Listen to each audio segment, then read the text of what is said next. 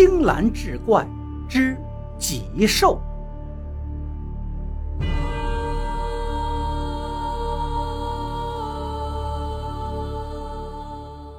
话说张家屯的人呢，几乎都姓张，但是有一家例外，这家姓柳。四十年代的时候，有个叫刘铁生的人从甘肃流落到这里，无意间救了张家屯的一个人。这个人就把他当兄弟看，让住在自家，还帮他娶了媳妇。解放后，这个人当了支书，就给他分了地，落了户。所以张家屯就有这么一家外来户，不姓张的。刘铁生只生了一个儿子，在那个年代，只生一个娃的家庭还真是少见。因为他是甘肃来的，就给儿子取了个柳素的名字，表示自己虽然在这里落了户了，但是子子孙孙骨子里还是甘肃人。刘铁生在八几年的时候就死了。死的时候六十来岁，张家屯的人都说他没福气，因为他死了没几年，他儿子就弄了个加油站，生意做的是风生水起，方圆几十里都很有名气。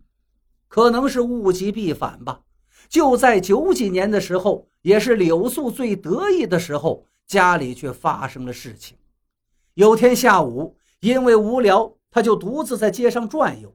遇到了一个人，看了他几眼，突然对他说：“你家里一个月内有事情要发生，轻则破财，重则人财两空。你最好回去把你爹的坟挖了。”那个人的话还没说完，就被这柳素狂骂一通：“哪有让人挖自家祖坟的呀？想着现在装道士、假和尚骗钱的人太离谱了。”骂了那人一顿后就走了，他也没多想。没想到这还不到一个月，家里真的就出事了。他的独生儿子上课的时候突然昏倒，在城里一家大医院治疗了一个礼拜，还没有苏醒的迹象。他现在才相信了一个月前对自己说那番话的人，急得到处找，几乎把整个县城都翻了一个遍，也没找着那个人。实在没办法，就花钱找了当地挺有名望的一位阴阳先生来看看到底是哪儿不对。阴阳先生看了他家的风水，说没什么问题，说他家的风水很好，能聚财。又去看了他爹的坟，一看他爹的坟，那个阴阳先生就吃了一惊，因为这个坟风水太好了，自己看了这么多年的学，从来没有见过财气这么旺的。可是他仔细观察了地形地势，发现这个穴虽好，但是不至于有这么旺的财气。可是话虽如此，他又找不到实际的原因，只能怨自己学艺不精吧。最后钱也没收就走了。走的时候，他对刘素说：“你爹这个坟呀，财气太旺了，可能啊，你娃受不住，才让你娃成这样子。”你最好舍出些财，看看有没有变化。听了阴阳先生的话，柳素也是病急乱投医，就准备捐款。但是他没想到的是，还没等到他去捐款，他刚投入的木材厂的副厂长，也就是他的铁哥们儿，直接卷钱跑了。工人领不上工资，整天来他家里找他说事儿，他只得从加油站那边拿出一笔钱给工人发工资。这可真是雪上加霜啊！虽然钱是真的舍出去了，但是他儿子呢，还是老样子，没有一点苏醒的迹象。于是又花大价钱托人找更好的阴阳先生、道士、顶神一类，钱花了不少。但是这些人来了，说的都是一样的话，那就是说你爹这个坟风水很好，财气极旺。可是呢，就是找不到现在出这个事儿的原因。这一下让他几乎陷入了绝望。过了几天，医院打来电话了，说他儿子呀，估计是不行了，挺不过一个礼拜了，让他心里有个准备。听到这个消息，他几乎就晕过去了，就是想不明白呀，自己好端端的怎么能成这个样子呀？这到底是哪儿出了问题？他几乎都快疯了都。家里出了这么大的事儿，他也一直没敢告诉老丈人家。他是想等这孩子病好了之后再跟他们说。现在医生这么一说，他不得不把这个事情告诉老丈人家了，让娃他舅奶舅爷再见孩子一面吧。两位老人一听，的是火烧火燎，赶到了他家。听女婿说，这都一个多月了，认定这事情有怪处。恰好他老丈人跟这个王师傅认识，知道王师傅是画匠，经常遇见各种怪事，就想碰碰运气。就让女婿去找王师傅来看看。两位老人连夜找了个车去了医院。柳素呢就去找王师傅，把事情一说。可巧的是，王师傅竟然认识刘铁生。原来当年文革的时候，两个人在县里的批判大会上认识的。因为两个人都喜欢搞斗争啊，再加上王师傅比刘铁生小不了多少，所以两个人关系还不错。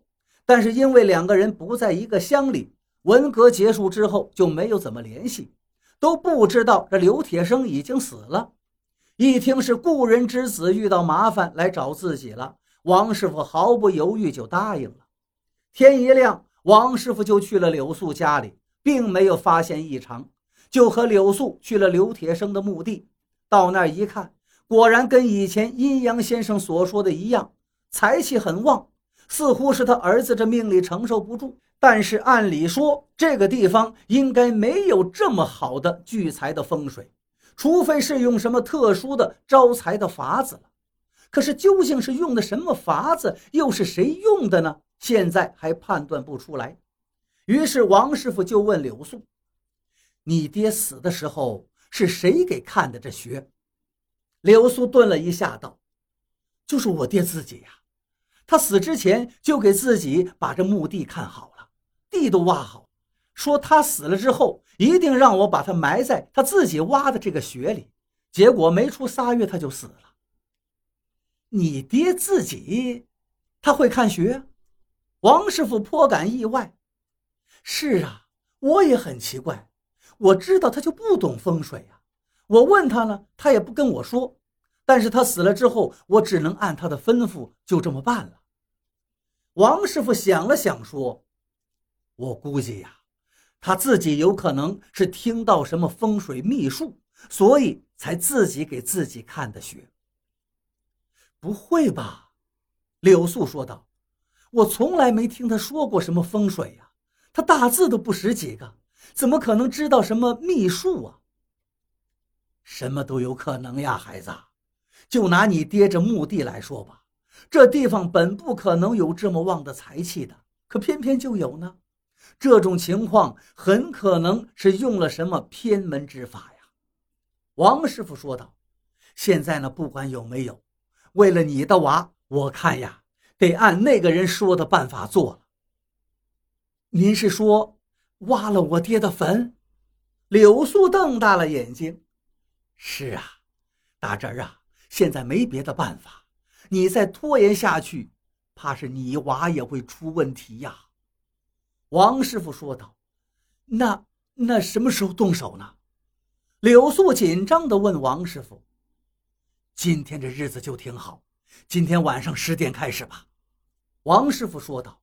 “哎呀，爹呀，对不住了，为了您的孙子，让您受苦了。”柳素说完，跪在他爹坟前一通哭。王师傅找来几个专门帮人修坟的人，夜里十点开始动手。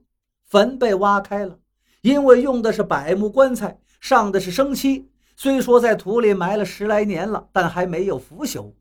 几个人用绳子把棺材吊了起来，放到旁边。王师傅便拿了把铁锨下去挖，挖了能有三尺的时候，挖出了一个石头模样的东西。拿出来扫掉上面的湿土，一看，忍不住喊道：“原来是个脊兽啊！”几个在场的人都很惊异。虽然说这东西少了，但是大家都还认识啊。奇怪的是，棺材底下怎么会埋这个呢？王师傅一看，笑了笑，说道：“哎呀，这个东西啊，本来呢是放在房脊上的，本意是防火。”但是这个东西呢，要是埋到棺材底下，那就是催财，快的话一年，慢的话三载。你想，你爹是不是死了没三年你就发财了？但是呢，这是一些歪门邪道啊，所以他有个缺陷，就是对后代不好，因为这个催财太厉害了，有些人就承受不了，承受不了的话，就会被这财气所伤，轻的话是得病，重的话。那就是要命啊！是呀，我爹死了才三年，我就挣了不少钱。但是我爹难道他就不怕对后代不利吗？柳素非常的疑惑。我猜呀，你爹是只听到了这样做的好处，他没听到坏处，所以才弄了这个东西埋到这儿了。如果他知道有这样的后果，他肯定不会这样埋的。自家人后代的平安永远比发财重要啊！王师傅说道：“当时我看见这个坟的时候，我就感觉里头埋的有什么东西，可是我没想到是个吉兽，因为知道这个的人很少，我也只是听我师傅提起过，没想到你爹竟然知道这个呀！”一周之后，柳素的儿子好了。医院的医生都搞不明白这是怎么回事啊！明明快死的人了，莫名其妙就好了。柳素呢，从此之后也没什么钱了。不过他早就看开了，跟自己儿子比起来，再多的钱都不重要。